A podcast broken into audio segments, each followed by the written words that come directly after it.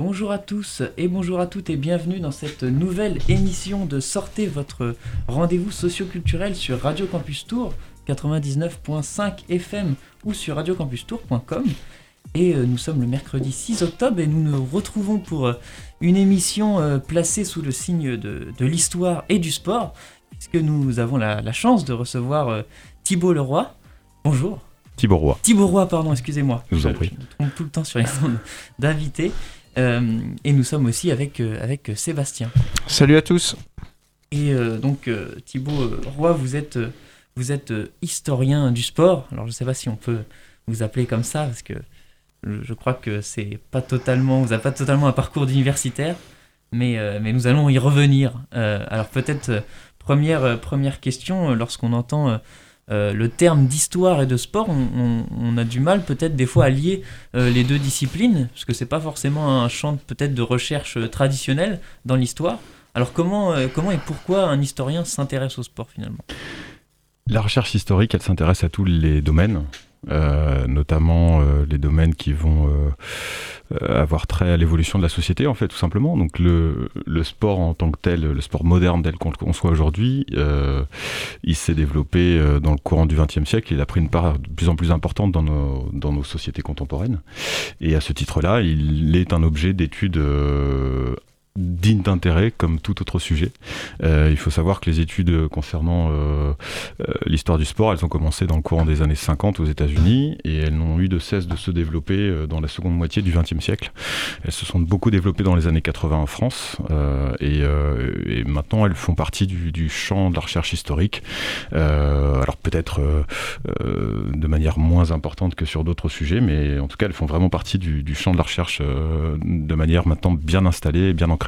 Donc on n'a pas forcément une, une historiographie euh, récente en matière de sport et d'histoire. Il y a quand même des, travaux euh, qui datent déjà. Tout à fait. Euh, alors en France, il y a eu pas mal de, chercheurs qui ont fait des, qui ont axé leurs activités. Ça a commencé par le football, notamment dans les années dans les années 80. et puis le, le, le, le phénomène s'est vraiment accentué. Et après le football, à partir du, du, du football qui était le l'exemple notamment en termes d'histoire sociologique le plus, euh, le plus parlant, euh, eh bien, euh, les choses se sont, se sont développées et, amplifiées. Pierre Milza, Pierre Arnaud, Alfred Val ont travaillé notamment sur toutes ces thématiques-là très, très tôt finalement. Et, et aujourd'hui, on a, on, a, on a coutume de voir beaucoup de beaucoup de, ponts dressés, notamment entre euh, les différents pays. Euh, il y a des associations d'historiens du sport qui euh, communiquent. récemment, j'ai rencontré une historienne américaine, Lindsay Krasnov, qui communique énormément, qui, qui, travaille notamment sur les ponts dressés entre les États-Unis et l'Europe en matière de sport et de développement des pratiques sportives notamment. Ah, oui. on parlait d'époque récente, mais peut-être que euh, dès avant, quand on étudiait l'Antiquité grecque, quelque part, on étudiait aussi un phénomène, on étudiait un peu de sport, mhm. euh, parce que c'est une société qui pratiquait déjà la pratique sportive. Alors la, définition euh, du sport est sujette toujours à, à, débat et à interprétation. certains historiens estime que la, les premières pratiques euh, sportives, euh, effectivement, euh, correspondent à ce qui se faisait dans la Rome antique, en tout cas dans l'Antiquité grecque également, avec l'émergence des premiers Jeux olympiques, la création d'un d'un lieu dédié aux pratiques sportives. le stade. Voilà, le stade et, l'émergence du stade. Mm. Ouais.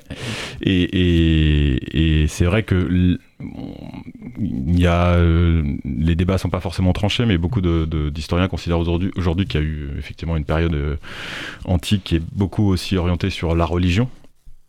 Puisque tout ce qui est euh, tout ce qui est présenté et réalisé euh, dans le cadre de des Jeux Olympiques de, de l'ère antique l'été euh, c'est lié à des fêtes religieuses, des religieux alors qu'aujourd'hui effectivement dans l'émergence d'un sport moderne avec la, la, la, la, réhabilitation des Jeux Olympiques par Pierre de Coubertin en 1896 tout le mouvement de massification du sport de la fin du 19e siècle est orienté sur des sur des axes beaucoup beaucoup plus différents. Donc moi je m'oriente enfin j'oriente plutôt mes recherches sur sur ce qui va de l'histoire du sport dit moderne.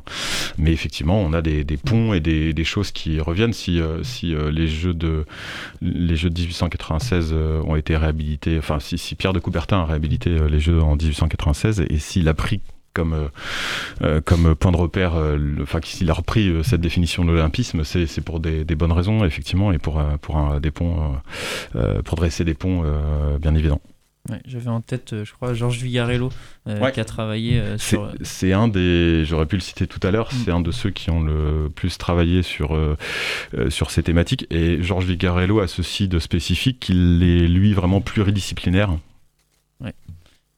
Il a notamment travaillé sur l'histoire de, l'obésité aussi, enfin sur les corps en fait. il a beaucoup travaillé sur voilà, la représentation du corps euh, et, l'image du corps. Et effectivement, et euh, notamment dans un ouvrage qui s'appelle Le corps redressé, euh, qui est un ouvrage très intéressant sur, sur toutes ces thématiques-là. Et effectivement, me rappelle mes mémoires, mon mémoire de fin de licence. J'avais travaillé là-dessus. J'avais travaillé sur les phébis aussi, qui était du coup un peu le mm. service militaire athénien. Tout à fait. En, gros et il y a une dimension sportive, hein, du mm. coup, qui était déjà présent et qui est déjà présent dans, dans pas mal d'études d'historiens.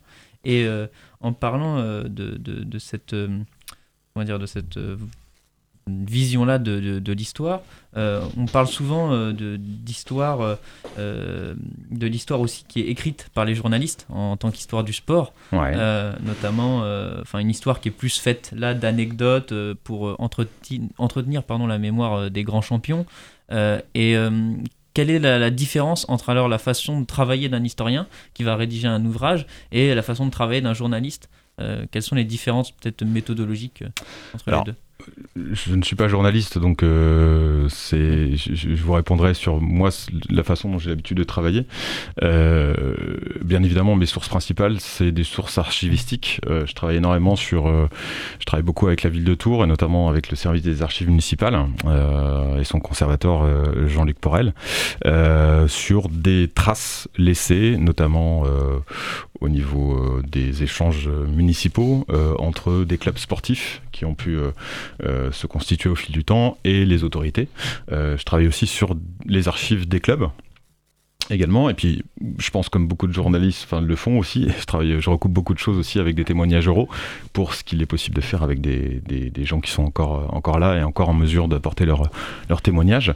Bien évidemment un des un des un des champs d'investigation ça va être aussi ça va être aussi l'étude de la presse parce que les comptes rendus et, les, et, les, et, les, et la façon dont la presse s'est progressivement intéressée au sport, c'est un phénomène aussi très, très intéressant. Et ben ça, ça amène aussi euh, beaucoup, beaucoup euh, de matière. Et je suis un, un, acharné de la, du dépouillement de la presse, euh, alors de la presse généraliste, la presse sportive, mais de la presse généraliste aussi, qui apporte beaucoup, beaucoup d'informations, de, notamment à partir. il y a une grosse émergence de la presse sportive en France euh, euh, dans les années 20. Euh, bon, l'ancêtre de l'équipe, Loto, est, est, né en 1903 dans mon souvenir, mais il a fallu un petit peu de temps avant que les, les, les à l'échelle des régions et des, et des départements, les, les, les scribouillards s'emparent du phénomène et ils ont accompagné effectivement, ils ont contribué aussi à, à amplifier la résonance de, de ce mouvement sportif naissant. Et puis ça correspond les années 20 à l'époque aussi de l'émergence euh, d'un sport qui a compté dans la presse écrite qui est, euh, le cyclisme. En tout cas pour mhm. la France, hein, euh, c'est une des spécificités, je pense, de notre presse écrite sportive et, du sport, de la place du sport dans notre société. Le Tour de France cycliste, surtout après la Première Guerre mondiale. Et puis il y a eu aussi des Albert Londres qui allait sur le Tour de France, un, des grandes plumes qu'il y a eu dans le journal L'Auto puis l'équipe avant et tout de suite après guerre bah, je, pense, que ça a contribué aussi à, développer euh, la presse sportive. Exactement, et, ça, ce, qui est intéressant, alors il y, a deux choses dans ce que vous dites. Il y a la, première, c'est l'émergence aussi, il y a une émergence d'un mouvement sportif avant la Première Guerre mondiale. Mais la Première Guerre mondiale, elle va être un véritable tremplin euh, à vraiment à la constitution d'un phénomène sportif. Euh, il suffit de regarder les dates de constitution de nombreuses fédérations sportives. La Fédération française d'athlétisme, elle naît en 1919, la Fédération française de rugby en 1919 également. La première Coupe de France, l'ancêtre de la Coupe de France qui s'appelait la Coupe Charles Simon, elle naît pendant les hostilités. Euh, et tous ces phénomènes-là, ils ont été... Euh, ils ont été observés euh, par, euh, par un historien qui est pas. Enfin, par un historien. Par un ancien professeur de PS qui s'est intéressé au, au phénomène euh, et qui a constitué un. Qui a, qui, a, écrit un livre sur le, sur le sujet. et je suis en train de chercher son nom. Vigarello était ancien professeur de PS. Ouais, notamment. Mais Georges Vigarello, il a tout fait. Il a tout pas fait. Lui. Non, non, c'est pas, lui. C'est un professeur. il, va, il, va me, il va me maudire. un professeur, c'est en plus, c'est un, un droué. Donc, c'est un voisin. Euh, je suis en train de chercher son nom. J'ai le Paul nom. Dietchi, non euh, Non, non, non. Euh, c'est pas Paul Dietchi. mince. je on, aura son nom pendant les. On, on trouvera son nom pendant l'émission. On a des pauses. On a le temps de Michel Merkel. Voilà. Je... Michel Merkel. Je viens de retrouver son, son nom. Et Michel Merkel, justement, a travaillé sur la façon dont, d'une part, de grands sportifs euh, était tombé au champ d'honneur, euh, donc créant une espèce de phénomène de prise de, confiance, de conscience de, de, bah de, l'horreur dans laquelle on était. Euh, et, puis, euh, et puis, il a aussi euh, analysé la façon dont, justement, euh, les autorités militaires ont instauré, institué progressivement, dans une optique de, de, changer les soldats un peu d'environnement, à l'arrière des lignes, de créer des structures sportives, de manière à trouver des temps de repos et de, et de, et de récupération pour, pour les soldats. Voilà. Donc l'histoire euh, qui, qui, est marquée euh, finalement par le sport. Euh, et alors quel a été votre, votre parcours Est-ce que finalement c'est le sport qui... Vous êtes passionné de sport en premier ou alors passionné d'histoire? Comment ça s'est fait tout ça? Ah, Ça s'est constitué de manière un peu parallèle. Moi j'ai fait des études d'histoire, effectivement. Donc j'ai en fait j'ai choisi comme thème de master euh, grâce à un professeur euh, de l'université de Tours, euh, Marc de Ferrière Levaillé. J'ai choisi la thématique du, sport. Je me suis intéressé euh, en tant que pratiquant sportif de longue date, en tant que basketteur notamment, je me suis intéressé au parcours de l'ASP au Tours. Euh, qui avait déjà été euh, l'objet d'un livre euh, qui avait été rédigé par Jean-Louis Forest, qui était une ancienne plume, une grande plume de la Nouvelle République depuis, depuis très très longtemps. Et, et, je me suis dit pourquoi ne pas reprendre ce livre comme une source une source principale, puisque Jean-Louis Forest était au plus proche euh, a été au plus proche de l'évolution de ce club qui est né en 1913 et dont la section basket est née en 1925, et, et ensuite euh, remporté deux titres de champion de France dans les années 70 avant de, et, avant de réaliser aussi une finale de Coupe d'Europe malheureusement perdue en 1976. Euh, et je me suis dit pourquoi ne pas reprendre cette, cet ouvrage-là en tant que source et de prolonger un peu le travail qui avait été réalisé par Jean-Louis Forest? Et cet ouvrage-là, en fait, m'a permis de remporter le premier prix de la rue de Trévis, qui est un prix qui a été, euh, qui a été créé par la Fédération française de, basket euh, en 2011 et qui correspond aussi à toute une volonté de la Fédération française de basket de promouvoir, euh, sa, de mettre en valeur son histoire et ses, et, ses, racines, ses origines. Et donc, de fil en aiguille, tout ça a fait que moi, j'ai poursuivi, euh, grâce à, ce, à, cette, à, cette, euh, à cette opportunité, j'ai poursuivi en fait euh, mes recherches en travaillant beaucoup sur le sport à Tours, mais pas que, et puis en allant au-delà du basket. Je me suis vite aperçu que le fait de partir sur euh, les recherches concernant le sport, bah, ça, ça n'avait aucun sens et qu'il fallait ouvrir sur tous les champs sportifs puisque à l'époque, euh, on va peut-être revenir là-dessus, mais le, le, le, sportif tel qu'on le conçoit au début du XXe siècle, c'est un, un, sportif apte à, à faire Qui touche tout, tout, tout, type de, tout type de réalisation sportive et euh, c'est un sportif complet, voilà. Alors c'était c'est intéressant ce, ce, ce mémoire parce qu'en fait c'était donc une étude locale euh, et euh, justement, alors moi, j'ai, en tout cas, j'ai l'idée du sport qui a un impact dans les enjeux euh, internationaux, la diplomatie du ping-pong, des mhm. choses comme ça. Et quel, quel, quels sont les enjeux du sport à l'échelle locale? Quel, finalement, Quels étaient les axes de, de, recherche dans, votre, dans ce mémoire-là? Alors, dans ce mémoire-là, l'idée c'était d'abord de voir comment s'articuler l'émergence d'une pratique sportive au sein d'un monde un peu particulier, un peu spécifique, c'est le monde cheminot. Donc c'est vraiment d'avoir cette croisée entre euh, le constat de base, c'était euh, comment un club cheminot en est arrivé dans les années 70 à toucher au professionnalisme, quelles contraintes ça a généré et, comment cette montée en puissance s'est occasionnée. Euh, pour rentrer un peu dans le, dans vif du sujet, le 1913, donc la date d'origine de l'ASP Autour, c'est une époque où la SNCF n'existe pas, où euh, les concessions de chemin de fer sont privées et où chaque réseau en fait euh, est, euh, est, indépendant. Et, en Touraine, le, concessionnaire principal, c'est la, compagnie du Paris-Orléans, et qui est une compagnie assez paternaliste et qui a coutume de, comme les autres compagnies, hein, c'est assez généralisé, d'encadrer énormément la population avec des apports sociaux assez importants. Et en fait, en travaillant sur le sujet, je me suis rendu compte qu'il y avait un, un énorme élan pour détourner aussi euh, les cheminots euh, bah, du bistrot et des, des éventuelles tentations euh, qui les détourneraient du, du, du, travail et de, leur, et de leur activité professionnelle. Bah, il fallait trouver des palliatifs. Et le sport a été un de ces palliatifs. Et on s'aperçoit qu'à l'échelle nationale, quels que soient les réseaux dont on parle, que ce soit la Compagnie du Nord, le, le PLM et, et, notamment le Paris-Orléans, et eh bien les infrastructures sportives, elles ont été développées à l'initiative des, des dirigeants des compagnies ferroviaires. Donc ça, c'est un premier c'est un premier point euh, qui peut, qui peut interroger, interpeller, et puis de fil en aiguille, on, développe sur euh, bah, toute la façon dont les sportifs se sont petit à petit accaparés aussi euh, leur association d'abord sous la tutelle des, des, ingénieurs en chef, euh, des dirigeants de la compagnie locaux, euh, et puis finalement comment ils ont réussi à, développer différentes pratiques sportives avec des aléas, des difficultés, comment on trouve un terrain, comment on trouve le match fer nécessaire pour euh, constituer notre piste d'athlétisme, bah, grâce peut-être au, à ce qu'on peut récupérer de, résidus de charbon et de houille dans les, dans les ateliers. Enfin, tout, tout, tout ça m'a amené à, des, à découvrir des choses assez passionnantes et qui aussi dressent des avec d'autres clubs sportifs de la ville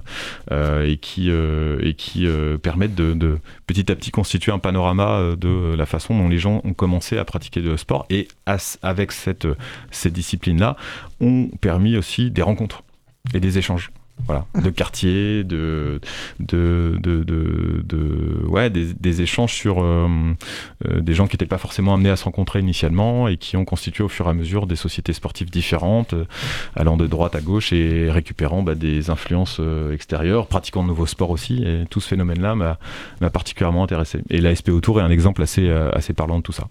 Et puis ça s'inscrit aussi donc là, on est euh, l'histoire, la géographie, c'est aussi des jeux de changement d'échelle. Là, on est sur le local, mais ça s'inscrit aussi dans un mouvement global, parce que à la même époque, si ma, ma mémoire est bonne, euh, euh, les, les, compagnies de, de, chemin de fer ah, dans d'autres régions du monde sont aussi à l'initiative. Il y a d'autres clubs sportifs qui sont nés de, en, je pense en Amérique latine, en Argentine, au Brésil, on a des clubs de foot qui naissent de, de compagnies de ferroviaires. Dans les Balkans aussi, je pense en, Bosnie, il y a des clubs comme ça. Tout à fait. Et ce qui est étonnant aussi, alors là on touche à un sujet euh, un peu ouais, qui, qui, d'importance aussi en France. Euh, en 1928, en France, va se constituer, constituer l'Union sportive des, des cheminots euh, français, euh, l'USCF, euh, et qui va essaimer, qui va être aussi une des premières associations à, à, l'initiative de la création d'une Union sportive internationale des cheminots sportifs en 1946. Et pourquoi 1946 Eh bien, c'est tout simplement parce qu'au sortir de la guerre, le, la volonté principale, c'est de se réunir dans un but de se retrouver et de renouer les liens C'est-à-dire qu'on réunit vraiment tous les pays participants dans un souci pacifique. et c'est marquant dans les statuts de cette association-là. Voilà, ça, c'est un exemple également des, de la façon dont le sport aussi peut rencontrer bah, l'évolution de la société et, des, des, mutations politiques aussi d'un temps. Oui, cette, euh, dire, cette analyse en fait de, du passage euh, d'un sport euh, qui était corporatiste à plus professionnel, en fait, mhm. Vous a permis de, d'analyser l'évolution, le, fil de l'évolution. Ça a été une trame effectivement grâce à ce, à ce ce, développement assez exemplaire de la SPO, avec euh, bah, justement cette notion de corporatisme euh, que, vous soulevez, euh, et cette arrivée à ce changement un peu culturel dans, le courant des années 70, avec ces interrogations à l'époque des premières. alors on n'est pas encore autant des fiches de paix, aux déclarations URSAF, hein, mais on est justement à des époques où des joueurs étrangers arrivent en France. On est, on est dans une époque où les, basketteurs sont rémunérés un peu sous le manteau. On est sur de l'amateurisme marrant, comme on l'appelait dans les années 50 notamment. Ça fait déjà un certain temps que ça dure. Et la SP Tour justement va se heurter à cette, euh, à ces réalités-là, euh, à la fois très avant-gardiste sur beaucoup de sujets, euh, notamment grâce à l'intervention de, Guy Papineau, qui a été président de, de, de la SPO, mais qui ne pouvait pas être président en tant que tel, qui était président, qui n'était pas président en tant que tel, puisqu'il ne pouvait pas statutairement. C'était une, un des, une des limites d'ailleurs qui ont fait que la SPO a dû euh, euh, changer ses statuts et s'extraire en fait de la SPO Omnisport, puisque c'est un club toujours Omnisport et ça l'était déjà à l'époque, euh, pour constituer en 1981 le, Tour Basket Club, puisque il était impossible de cumuler en fait de joindre les deux les deux univers finalement, qui étaient trop qui étaient devenus trop éloignés l'un de l'autre. Et peut-être c'est le temps de marquer une, une courte pause musicale et de, de, nous rejoindre juste après. Alors, euh, ces titres m'ont été euh, conseillés par, euh, par Sébastien. là, on va s'écouter Public Enemy, donc le groupe, je crois, qui est originaire de Long Island. Oui, un groupe mythique du rap américain dans le style hardcore. Et puis, bah, c'est un titre qui, qui parle aux amoureux de basket, parce que c'est. Le titre He Got Game avait servi de, euh, bande originale, un film du même nom, euh, qui était un film, euh, une sorte de mélo sportif sur le parcours d'un jeune basketteur américain. Ça date des années 90. Un film de, Spike Lee, je, crois que c'était ça. Avec Ray Allen. Très bon mélo sportif. Ouais, Ray Allen qui jouait à l'époque au Sonics. Ouais. C'était la, la, star de Seattle Supersonics, tout à fait. Les regrettés Seattle Supersonics. On se retrouve juste après. Mais la franchise, elle été. Euh, il y en a qui tentent de.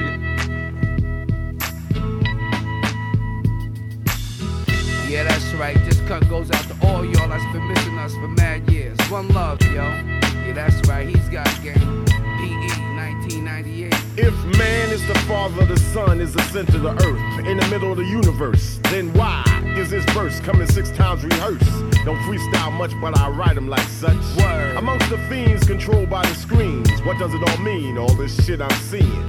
Human beings screaming vocal javelins, sign of a local nigga unraveling. Uh-huh. My wandering got my ass wondering where crisis and all this crisis. Hating Satan never knew what nice is check the papers, well, I bet on ISIS. More than your eye can see and ears can hear. Year by year, all the sense disappears. Nonsense perseveres, prayers laced with fear. Beware, two triple O. It might feel good, it might sound a little something, but damn the game if it don't mean nothing. What is game? Who got game? Where's the game in life? Behind the game, behind the game. I got game, she got game, we got game, they got game, he got game. It might feel good, it might sound a little something, but fuck the game if it ain't saying nothing. Damn, was it something I said? Pretend you don't see, so you turn your head. Race scared of his shadow, does it matter? Thought of reparations, got a plane with the population. Nothing to lose, everything's approved. People use, even murders excuse. White men in suits don't have to jump. Still a thousand and one ways to lose with the shoes. God takes care of old folks and fools, while the devil takes care of making all the rules. Folks don't even own themselves, paying mental rent. The corporate presidents. Uh, one out of one million residents. A dissident who ain't kissing it. The politics of chains and whips got the sick missing chips and all the championships. What's love got to do with what you got? Don't let a win get to your head or a loss to your heart. Nonsense perseveres, prayers laced with fear. Beware, two triple O It might near. feel good, it might sound a little something, but damn the game if it don't mean nothing. What is game? Who got game? Where's the game in life? Behind the game, behind the game. I got game, she got game, we got game, they got game, he got game. It might feel good, it might sound a little something, but fuck the game if it ain't saying nothing. Yeah, that's right. Everybody got game. But we just here to let y'all know that PE is in full effect from right now until the year 2000. Hey, yo, my man, sing it. Something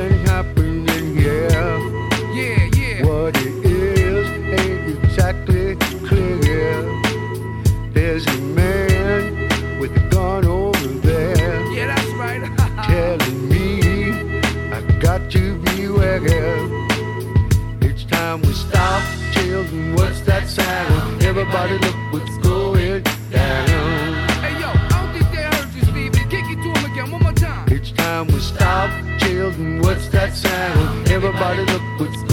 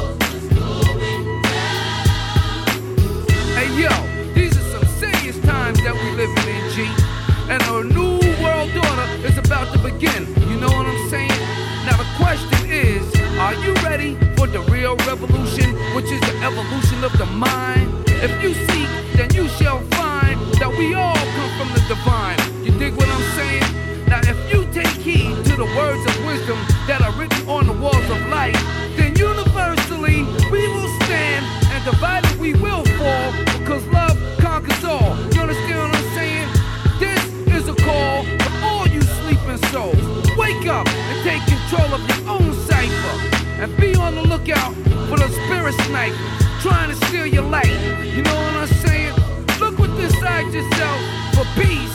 Give thanks, live life, and release. You dig me?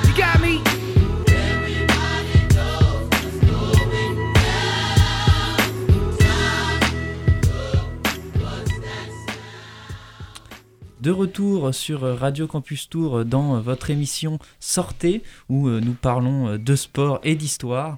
Euh, Nous sommes toujours avec Thibaut Roy. Merci toujours d'être présent. Merci de m'avoir invité. historien, du sport. Et euh, Sébastien, Salut. qui est aussi passionné finalement de sport, d'histoire. Ouais, on causait euh, public ennemi, NBA, euh, année 98, là, euh, hors antenne. On peut, on peut tout lier finalement. On peut lier la Ouais. musique, le sport. Il y a des ponts partout. Et euh, alors en parlant de, de ponts, je vais en faire un, puisque le, le jeudi 23 septembre, vous participiez au, au jeudi de l'histoire et du patrimoine. Euh, alors sur quel thème portait euh, cette conférence? Et peut-être qu'est-ce que c'est aussi les jeudis de l'histoire et, du patrimoine Ah, c'est une manifestation qui est organisée par la ville de Tours depuis, alors j'ai peur de vous dire des bêtises, je crois que c'est 2017, euh, euh, enfin, ça date d'il y a quelques années, euh, et qui a vocation, alors qui avait vocation au départ à être vraiment sur le patrimoine architectural, et puis qui s'est progressivement orienté vers le patrimoine en général. Tant mieux pour moi, parce que du coup, euh, le conservateur, monsieur Jean-Luc Porel, qui euh, n'est jamais à court d'idées, m'a sollicité pour parler un petit peu du patrimoine bâti euh, sportif à Tours, qui n'est pas un domaine dans lequel j'avais, voilà, je me sentais hyper à l'aise et ça m'a permis aussi, ce travail-là m'a permis vraiment de d'orienter et de creuser un peu plus mes, mes recherches sur la façon en fait dont euh, au-delà du mouvement sportif bah, on a essayé de constituer euh, de créer des terrains de créer des, des lieux susceptibles de, de permettre la pratique du sport. Donc ça ça a été aussi un, élément passionnant. Avec le Covid ça a été un petit peu compliqué de, de, de travailler parce que bah, comme beaucoup de, de gens d'étudiants d'universitaires de chercheurs euh, les services d'archives euh, ont fermé. Ça a été un, un travail qui a duré euh, ouais, quasiment deux ans de manière assez discontinue. Et, et- finalement, en fait, l'idée, ça a été de, de, montrer comment un, paysage, un panorama sportif s'est constitué à Tours progressivement. Alors, est-ce que finalement Tours euh, a- est, est une ville où le sport fait, fait partie du quotidien C'est un peu large comme question, mais Ouais, alors il y a eu plusieurs époques en fait. Il y a eu plusieurs époques euh, à la fin des années euh, après-guerre. hein. Je parlais tout à l'heure de la façon dont le Michel Merkel, dont j'ai oublié le nom et je lui le prie de m'en excuser s'il m'écoute tout à l'heure, euh, a vraiment beaucoup travaillé sur ce sujet-là. À Tours, en fait, ce qui est étonnant, c'est qu'il y a des premières initiatives sportives qui sont réservées à des élites. On a un hippodrome qui, euh, à la fin du 19e, est, installé euh, bah, à, la hauteur de l'actuel quartier des Fontaines, au pied de Montjoyeux, euh, mais qui est fréquenté uniquement le week-end par les gens qui ont la possibilité de, fréquenter les lieux. Donc on est avec les huiles et avec les belles toilettes de notre, de notre, de, no- de notre agglomé- agglomération. On a également un golf qui se constitue en 1911 euh, l'actuel parc de Saint-Radegonde. hein. L'actuel parc de Saint-Radegonde n'est autre chose qu'un golf qui a euh, disparu dans les, au début des années 70 euh, avant de s'installer au domaine de la Touche à, à Ballon-Miré. Euh, donc on a d'abord ces premières structures-là qui sont réservées vraiment aux gens qui ont le temps de pratiquer, euh, qui ont les moyens et le temps de pratiquer. Euh, et puis euh, progressivement, avec justement la, les autorités militaires qui contactent aussi les autorités civiles et les autorités, les autorités de la municipale, eh bien on constitue des des structures qui euh, sont destinées à, euh, créer euh, des stades notamment. Donc on a deux exemples marquants qui, correspondent à peu près au développement des stades en France à Tours. C'est le stade de Gramont euh, qui dans les premiers aménagements remonte à, à l'été 1920. Et puis on a un autre exemple marquant, c'est euh, qui est toujours existant, c'est le Stade Tonley, puisque euh, les premiers aménagements du Stade Tonley datent, de la fin de l'année 1920 également. Mais ce qui est étonnant avec le Stade Tonley, ce qui est intéressant, alors c'est difficile de comparer les époques, mais le Stade de Tonley est devenu euh, Stade Roland Pilin en 1924 et on peut, à l'époque, on a, enfin maintenant c'est un peu plus rentré dans les mœurs, mais on a à l'époque, souvenez-vous de, de l'inauguration du nouveau stade du Mans, euh, le, la MMA Arena. euh, je n'ai plus les dates en tête, mais je crois que c'était il y a une dizaine d'années, ouais, en oui. 2009, quelque chose comme ça. Eh bien, euh, le, le- le- le naming, cette opération de naming avait défrayé la chronique. Et aujourd'hui, on voit qu'avec euh, la, le nouveau Bercy qui, qui devient Accor Hotel Arena, enfin qui est devenu déjà il y a quelques Plus années. de stade euh, Chabandelmas, Voilà, devenu euh, Matmut Atlantique. Ouais, euh, l'Orange Vélodrome, et, euh, et- etc. Enfin, les exemples il y a un il y a Playmobil, il y a un Playmobil Stadion en Allemagne et ça a fait scandale. hein. Je crois que c'est les supporters de Nuremberg D'accord. hein, qui étaient bien, bien agacés de se voir affublés d'un d'un stade Playmobil. D'accord, mais le fait est que tout ça, c'est finalement rentré un petit peu dans les, dans les mœurs. Et à l'époque, en 1924, eh ben, on s'est pas trop posé la question quand il s'est agi de, de s'associer à une puissante firme automobile qui avait le vent en poupe à l'époque, pour pouvoir aussi asseoir son prestige et, et sa notoriété. Et ça a été le cas donc dès 1924. Donc comme on, on voit, le naming, il remonte à déjà il y a un certain temps. Ouais, Alors, c'est pas je- nouveau. c'est Ouais, dire, exactement, exactement. Alors je reviens sur euh, votre question initiale. Je me suis un peu éparpillé, mais euh, donc on est sur un mouvement initial qui est calqué à peu près sur euh, sur ce qui se fait à l'échelle nationale. Il faut savoir que euh, au sortir de la deuxième guerre mondiale, à Tours, on a un petit peu de retard sur les infrastructures sportives, notamment pour deux éléments. Le premier, c'est euh, la pratique de la natation. Pourquoi Parce qu'a priori, on est plutôt sur, euh, on est en présence de deux cours d'eau importants dans lesquels on a cessé de d'aménager euh, des bassins, euh, des structures permettant de nager en sécurité. Et c'est aussi pour répondre à des euh, à des, des, des phénomènes qui sont malheureux mais existants réellement. C'est c'est c'est les phénomènes de noyade et de et de d'accidents euh, à la belle saison entre le Cher qui n'est pas encore canalisé, qui est assez tumultueux, et la Loire qui euh, est telle que nous la connaissons aujourd'hui, euh, piégeuse, et qui peut euh, aussi euh, être à l'origine de nombreux accidents. Et donc en 1949 euh, se constitue assez tardivement à Tours, enfin se constitue, est inaugurée la première vraie piscine, qui est la piscine des enfants de Neptune de Tours, donc qui était installée au bord du Cher au pied de la, ligne de chemin de fer euh, en direction de Bordeaux. Euh, et puis, il y a un deuxième élément qui, euh, sur le- lequel la ville de Tours a du retard, c'est l'existence d'une vraie salle euh, sportive couverte. Alors je parle pas d'un gymnase, puisqu'il y a un gymnase municipal notamment, il y a quelques gymnases, euh, des structures assez légères qui sont euh, existantes, euh, notamment dans les établissements scolaires, mais il y a une vraie attente, il y a un vrai manque sur une vraie salle couverte, et notamment parce que, alors ça n'est pas la seule raison, mais le, club de basket de la SPO, lui, atteint la première division nationale pour la première fois pour la saison 1949-1950. À l'époque, on commence à jouer en intérieur. La Fédération française de basket pousse depuis la fin de la Deuxième Guerre pour constituer des, des- salles. hein. C'est vraiment un, Il y a un argumentaire qui se développe dans la presse fédérale notamment. Et puis finalement... en 1956, après beaucoup beaucoup de tergiversations, et notamment par un par l'intermédiaire d'un homme qui a, par son énergie, par son dévouement, euh, Jean Royer, est, resté. Alors non, c'est Ouais, avant Jean Royer. c'est un monsieur dont le nom est resté à la postérité parce qu'il est désormais associé au Palais des Sports. C'est Robert Grenon qui était adjoint au sport à l'époque et qui a, euh, malgré des, des campagnes de presse, notamment d'un journal qui a euh, été assez choqué par le terme Palais des Sports à l'époque où, euh, alors là, on est au début des années 50, on est à la genèse du projet. Et la genèse du projet, eh bien, euh, tous les Tourangeaux n'étaient pas relogés. Euh, Il y a beaucoup de Tourangeaux qui vivaient encore dans des baraquements, dans des cités euh, aux, conditions de confort qui étaient très très rudimentaires. Et le fait de se poser la question de savoir si on constituait un palais des sports avec cette dimension un peu, voilà, avec cette vitrine un peu, un peu, un peu. Enfin, il y avait un, il y avait un décalage en fait entre entre la réalité de la situation de certains habitants et puis et puis des dépenses somptuaires qui pouvaient euh, qui pouvaient être euh, qui pouvaient générer euh, de l'incompréhension euh, et quelques difficultés. Donc malgré cette situation là il fallait aussi promouvoir le sport à l'époque et la ténacité de Robert Grenon notamment a permis en 1956 en octobre 56 l'inauguration de la salle des sports qui était un- une première étape puisqu'à l'époque l'extension avec patinoire piscine etc n'existait pas. On était vraiment sur le premier la première partie de ce qui allait constituer euh, le, le palais des sports tel que nous le connaissons aujourd'hui. Et on parlait tout à l'heure du naming, et là on parle du- du- encore du nom euh, d'un lieu sportif. Mhm. Est-ce que finalement le, le nom à chaque fois marque euh, a une place importante euh, dans la relation avec, le, avec la, la population ou dans l'histoire?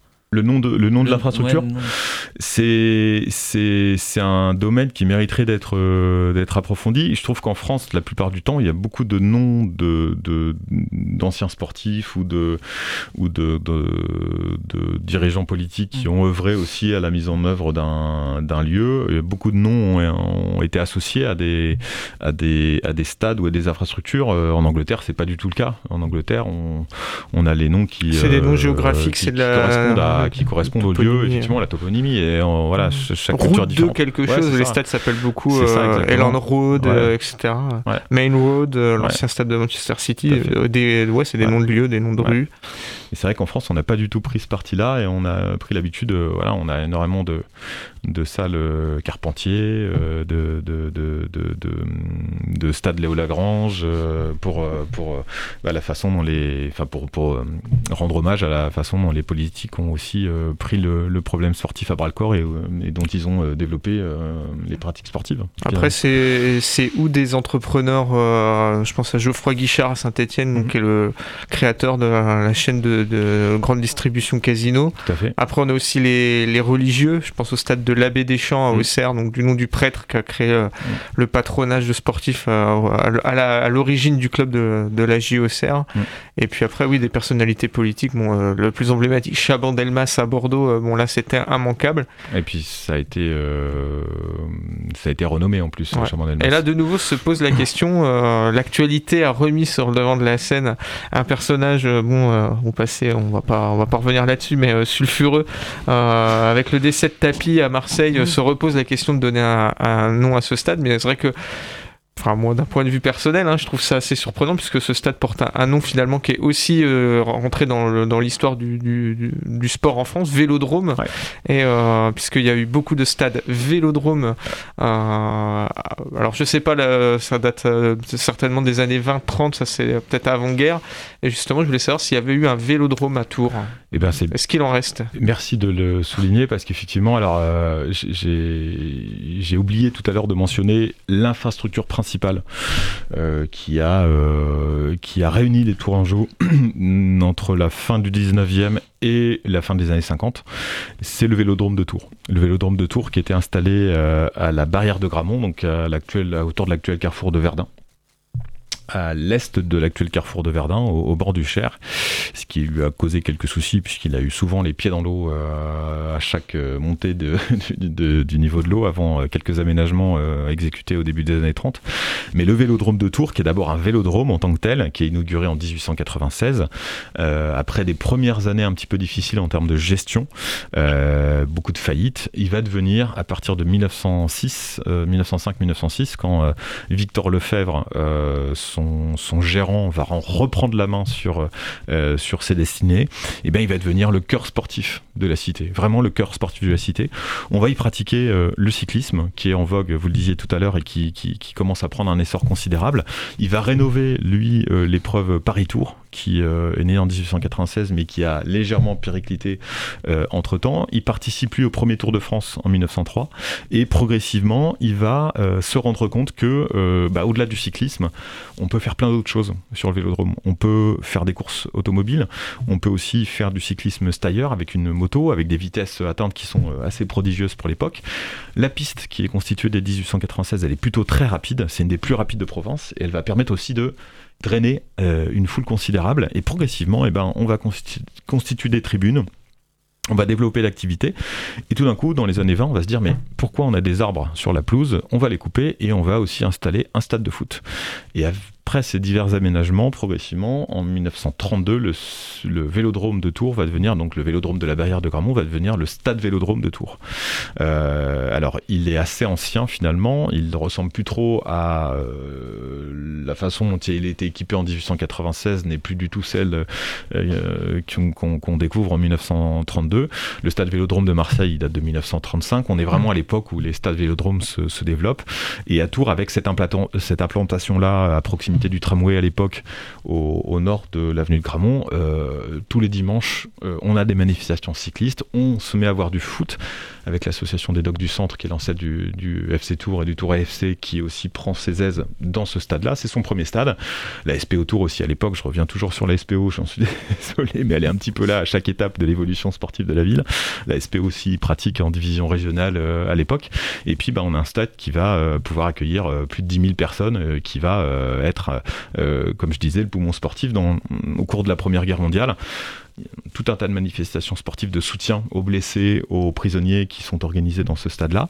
Et puis, pour vous donner une idée aussi de ce qu'il a pu euh, de ce qu'il a pu euh, accueillir comme manifestation sportive. En 1951, le stade Vélodrome, il va accueillir la première venue en France, enfin à Tours, parce que c'était c'était pas exclusivement réservé à, notre bonne ville de Tours, mais il va accueillir euh, la première venue à Tours des, des Harlem Globetrotters. Voilà, euh, devant 4500 personnes, euh, avec un aménagement sur un parquet de balles de, de, de, de, de l'aire de jeu, finalement.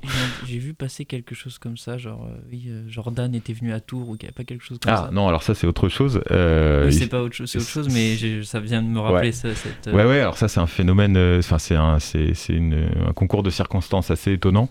Michael Jordan a joué une mi-temps avec le maillot, alors il n'avait pas le maillot de l'équipe de Tours à l'époque parce qu'il avait euh, je pense que il, avait plutôt choisi de garder son t-shirt et tout le monde savait dans quelle équipe il jouait. Je pense il n'y avait pas de raison de se tromper. Mais dans le cadre d'un partenariat avec son équipementier que tout le monde connaît euh, pertinemment, je pense, tout le monde connaît bien. Une virgule. Une virgule, voilà, une belle virgule. Il a Tour le TBC à l'époque était euh, était équipé par cette même marque à la virgule et avait rencontré les Allemands de Bayreuth à Géo André, donc au pied du, du Parc des Princes en 1990 lors d'un match de, pré-saison. Et il se trouve que à l'époque euh, Michael Jordan avait été invité et que euh, la firme euh, la firme à la virgule n'avait pas du tout anticipé l'aura qu'aurait pu représenter l'avenue d'un tel joueur avec l'explosion de la médiatisation de la NBA et, l'impact que pouvait avoir son, son, talent sur le monde entier.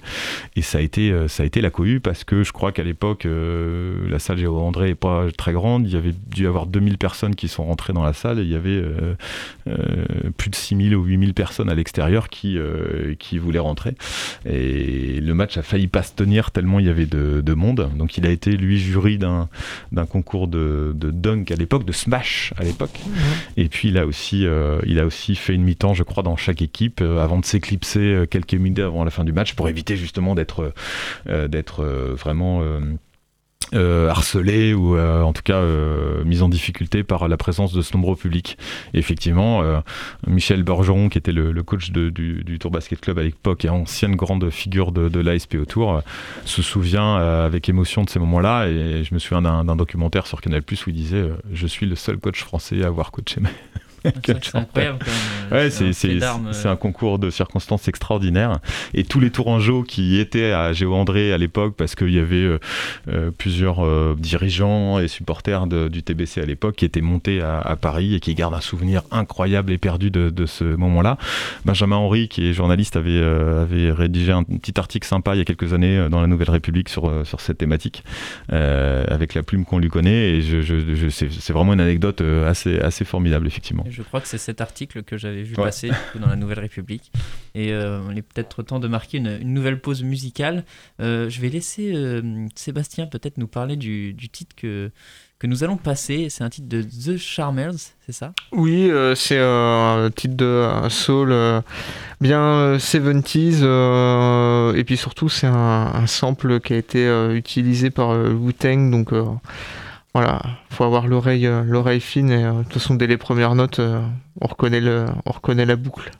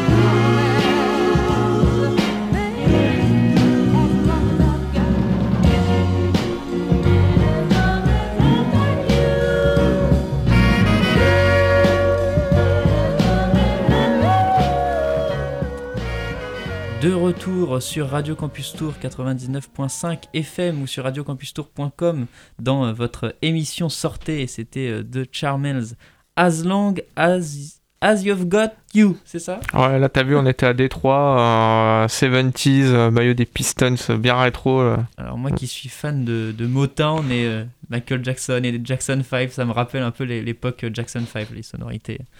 Voilà, c'était mon analyse du son.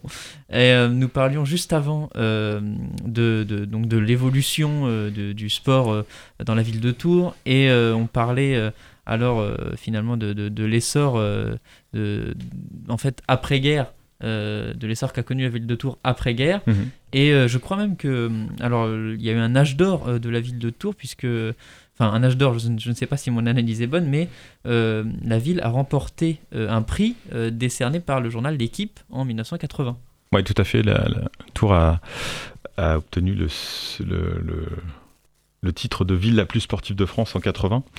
Euh, et ça, ça répond à plusieurs, euh, à plusieurs initiatives qui ont été mises en place, euh, notamment les résultats des clubs sportifs euh, qu'on connaît et qui sont les clubs emblématiques de la ville, donc que ce soit la SPO Tour en basket, le FC Tour en, en football qui monte à l'époque en, en première division, et puis euh, le club de hockey sur glace de la SG Tour, euh, qui lui est aussi euh, est champion de France en 1980. Voilà. Euh, donc il y a des résultats à haut niveau parce que au-delà des sports il y a tout un tas de, sportifs qui s'illustrent euh, en, en natation avec Sylvie Léonoac notamment euh, et dans d'autres disciplines sportives.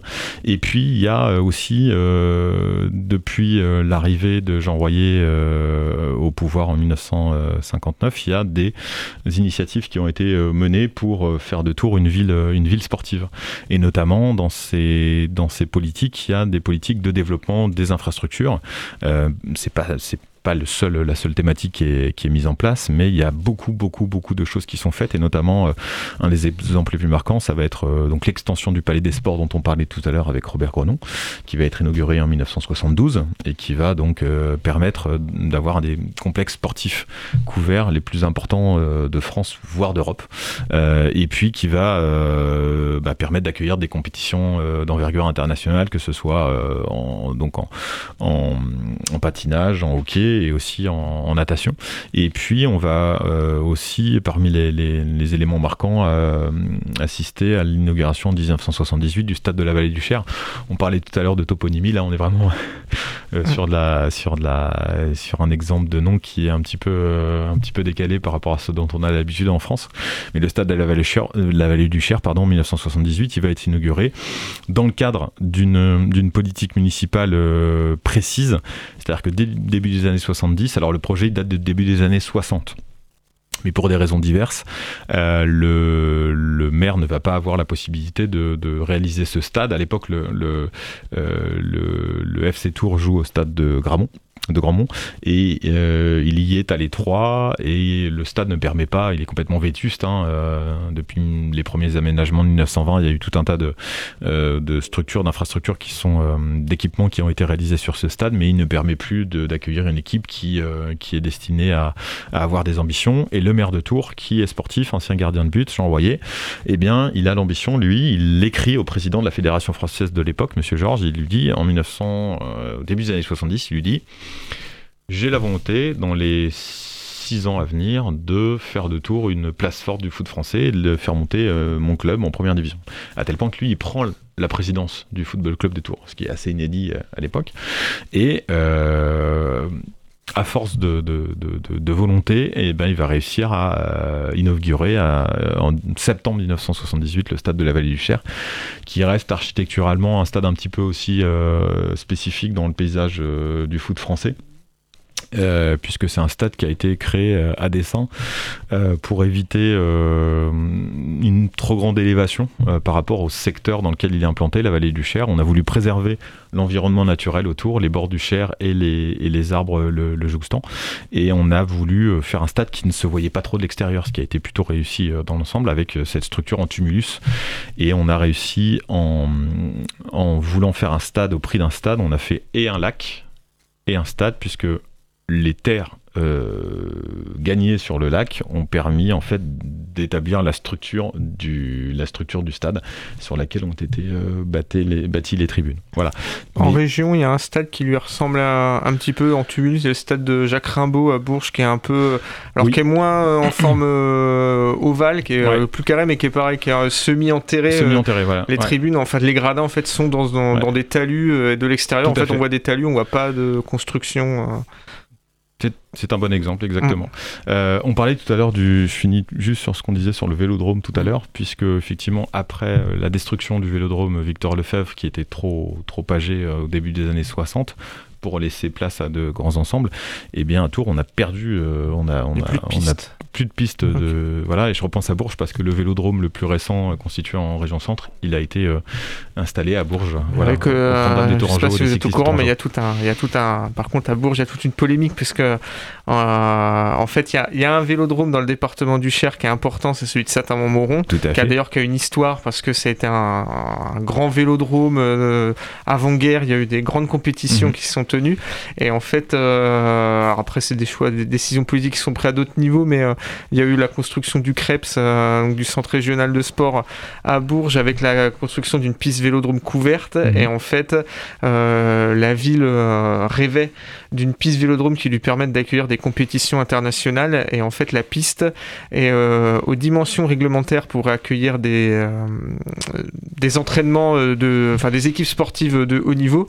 Euh, des équipes de France des équipes nationales qui viennent s'entraîner à Bourges. Mais euh, la piste est trop courte pour pouvoir accueillir des compétitions donc en fait cette piste n'accueille aucune compétition en fait c'est juste une piste d'entraînement euh, et donc il y a toute une polémique euh, en disant euh, voilà on a construit à grands frais une piste mais euh, qu'on rentabilisera Enfin, sur laquelle il n'y a pas de, il a pas d'entrée payante, il n'y a pas de, il a pas de d'exhibition Mhm. puisqu'en fait on Il y a peut, pas il y a de pas, a de compétition. Ouais, ouais. C'est que de l'entraînement. Donc bon, ça reste assez frustrant. C'est tout à fait euh, compréhensible.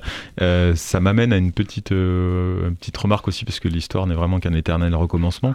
Je crois qu'à Tours, quand la décision a été prise de, de, de réaliser ce nouveau vélodrome à, Bourges, bah forcément les cyclistes tourangeaux adeptes de la piste étaient très déçus. Et quand la SPO Tour, je reviens encore une fois à la SPO avec toutes mes excuses, était, avait le vent en poupe dans les années 70, le palais des sports qu'on qu'on imaginait trop petit, trop grand pardon à sa à sa à sa construction. hein. C'était une des plus grandes salles dédiées au basket, au sport collectif on va dire en règle générale, parce qu'on pouvait tout y faire et, notamment du ping-pong et, tout un tas de, disciplines, de la gymnastique et bien d'autres choses encore. Et ben, le palais des sports Robert Grenon était devenu beaucoup trop petit euh, à l'époque des, épopées européennes de, de la SP autour. Euh, il était rempli régulièrement jusqu'au cintre et la question s'est posée, euh, notamment en 1976, de l'édification dans le parc des sports justement de la vallée du Cher, dans le cadre du programme de, construction du, stade et de, de- des structures environnantes, de la création d'un véritable vélodrome de plus de 10 000 places, dont la partie centrale aurait pu être réservée au basket. Faute d'argent et faute de finances, le, projet n'a jamais été réalisé, mais à l'époque, il y avait un projet très très très ambitieux de vélodrome, justement répondant aux normes internationales, dans l'optique de créer encore, euh, au même titre que ce qui a été fait sur le bassin d'Aviron, euh, je pense à ça aussi parce que c'est, euh, on, est, on est dans le même secteur, un, lieu susceptible d'accueillir des, compétitions d'envergure. Voilà, le petit clin d'œil. Eh bien, nous avons fait un bon tour de l'histoire de Tours euh, avec ce mauvais jeu de mots, mais euh, peut-être une, une dernière question parce que nous allons être pris euh, par le temps. Euh, une question un peu, peut-être un peu générale ou je ne sais pas, mais si vous deviez choisir un, un événement liant l'histoire et le sport, est-ce que vous auriez une idée à conseiller à nos auditeurs ou à rappeler à nos auditeurs? Un événement, alors pas forcément tourangeau, un événement. Pas forcément ouais. Tourangeau. C'est compliqué parce que je pense que vous en avez beaucoup Ouais, en tête. Il y a beaucoup de choses qui me viennent en tête. Euh, Moi, je pense au, à 1968, à- au jeu de Mexico, à, à Tommy Smith euh, et, et le, le point gauche euh, levé. Euh, c'est l'image, moi, la plupart du temps qui me reste en tête. Je pense aussi à Munich en 72, où vraiment le, le, fait politique et le- le- le- l'extrémisme en général, au sens large du terme, sport, rentre ouais. dans le, dans le sport. Il y a tellement d'images qui me viennent en tête. C'est alors c'est c'est des images assez difficiles la plupart du temps. Mm. On peut associer aussi le sport à beaucoup de choses très positives, mais malheureusement, il est aussi le. Je, je- je lis beaucoup de, je, je lis beaucoup et ça me surprend toujours de de témoignages de gens qui disent mais les sportifs sont, sont là pour euh, pour pratiquer et on n'est pas là pour les entendre euh, évoquer d'autres sujets. Je, je, je suis un- je reste un peu circonspect sur ce genre de choses parce que le sport a beaucoup de choses à dire et je pense que justement on en revient à ce qu'on disait en préambule. La recherche historique et le sport, enfin c'est c'est un lien évident finalement. C'est un lien évident. Recherche historique a effectivement prouvé euh, les liens, euh, les liens toniques entre la politique, le culturel, le sport. Tout ça Et est- même, euh, et même sans le dire verbalement, Mm. Moi, j'ai un souvenir marquant de Cathy Freeman aux Jeux Olympiques de Sydney en 2000, euh, remportant ses courses. Et euh, le simple fait de la voir euh, faire le tour de, de la piste avec le drapeau australien, Mm. quand on connaît l'histoire euh, personnelle de Cathy Freeman, en fait, elle s'est exprimée avec ses, avec ses pointes. Et Mm. en fait, euh, voilà, elle n'a pas parlé verbalement, mais, mais ça voulait dire, ça pointes, voulait ouais. dire euh, déjà beaucoup de Beaucoup de choses. Mm. Bah, C'est une belle conclusion. Je vous remercie d'être venu sur les ondes de Radio Campus Tour. Et merci de votre invitation, merci Et beaucoup. euh, Peut-être à bientôt. Et merci Sébastien euh, d'avoir co-animé cette, cette émission. Merci à toi.